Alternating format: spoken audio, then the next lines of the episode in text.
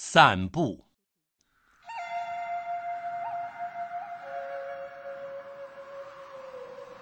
郎环寄允：“古之老人饭后必散步。”好像是散步限于饭后，仅是老人行之，而且胜于古时。现代的我年纪不大，清晨起来盥洗完毕，便提起手杖出门去散步。这好像是不合古法。但我已行之有年，而且同好甚多，不止我一人。清晨走到空旷处，看东方既白，远山如黛，空气里没有太多的尘埃炊烟混杂在内，可以放心的、尽量的深呼吸，这便是一天中难得的享受。据估计，目前一般都市的空气中，灰尘和烟煤的每周降量平均每平方公里约为五吨，在人烟稠密或工厂林立的地区，有的竟达二十吨之多。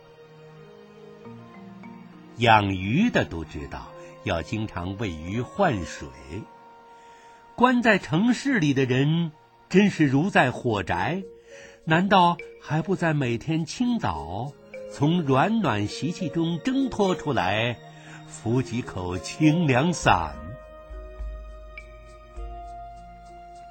散步的去处不一定要是山明水秀之区，如果风景宜人，固然觉得心旷神怡；就是荒村陋巷，也自有它的情趣。一切。只要随缘。我从前沿着淡水河边走到营桥，现在顺着一条马路走到土桥，天天如是，仍然觉得目不暇给。朝露未干时，有蚯蚓、大蜗牛在路边蠕动，没有人伤害它们。在这时候。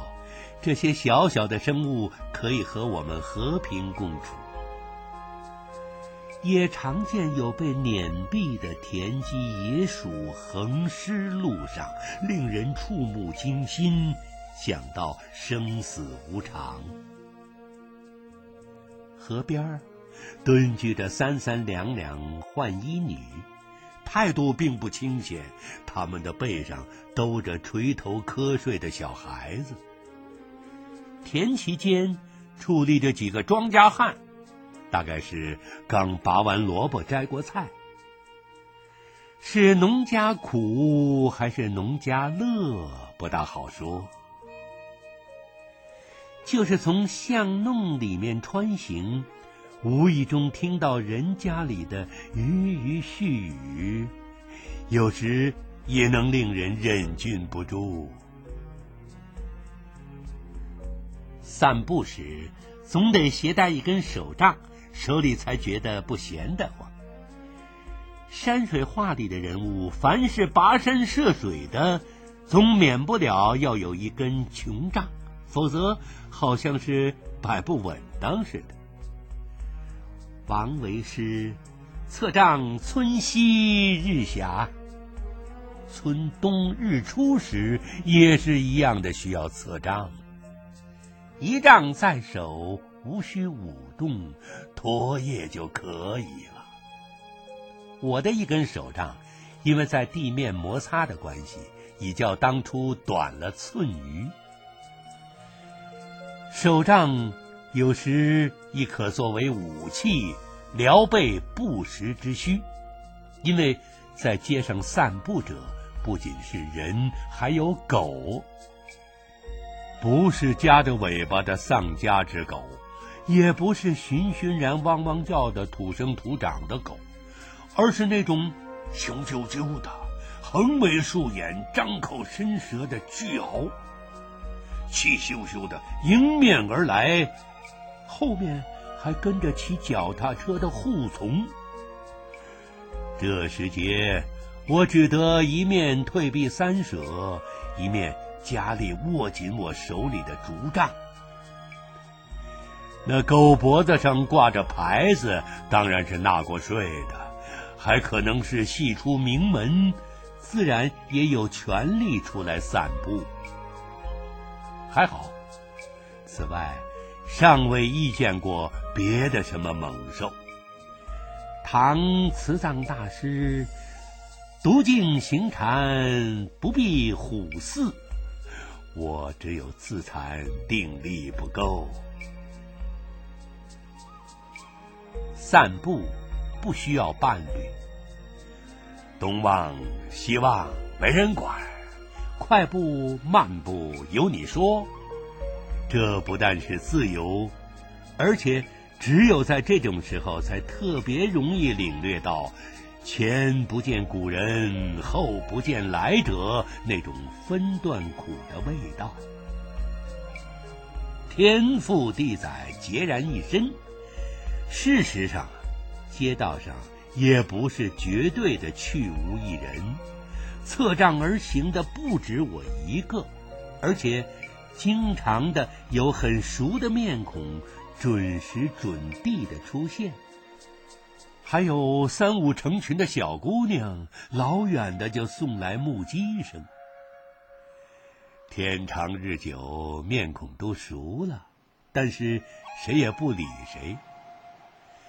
在外国的小都市，你清早出门，一路上打扫台阶的老太婆总要对你搭讪一两句话；要是在郊外山上，任何人都要彼此脱帽招呼，他们不嫌多事。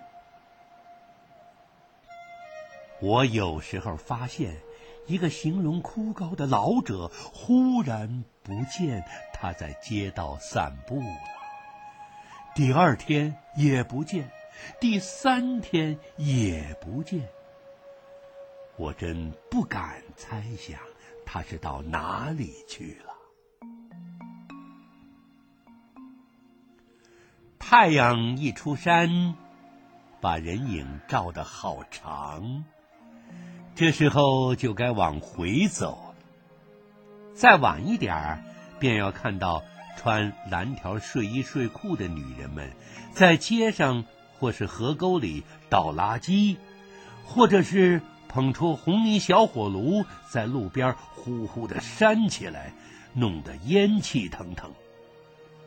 尤其是风驰电掣的现代交通工具，也要像是猛虎出匣一般的路面了，行人总以回避为宜，所以。散步一定要在清晨。白居易诗：“晚来天气好，散步中门前。”要知道，白居易住的地方是一阙是香山，和我们住的地方不一样。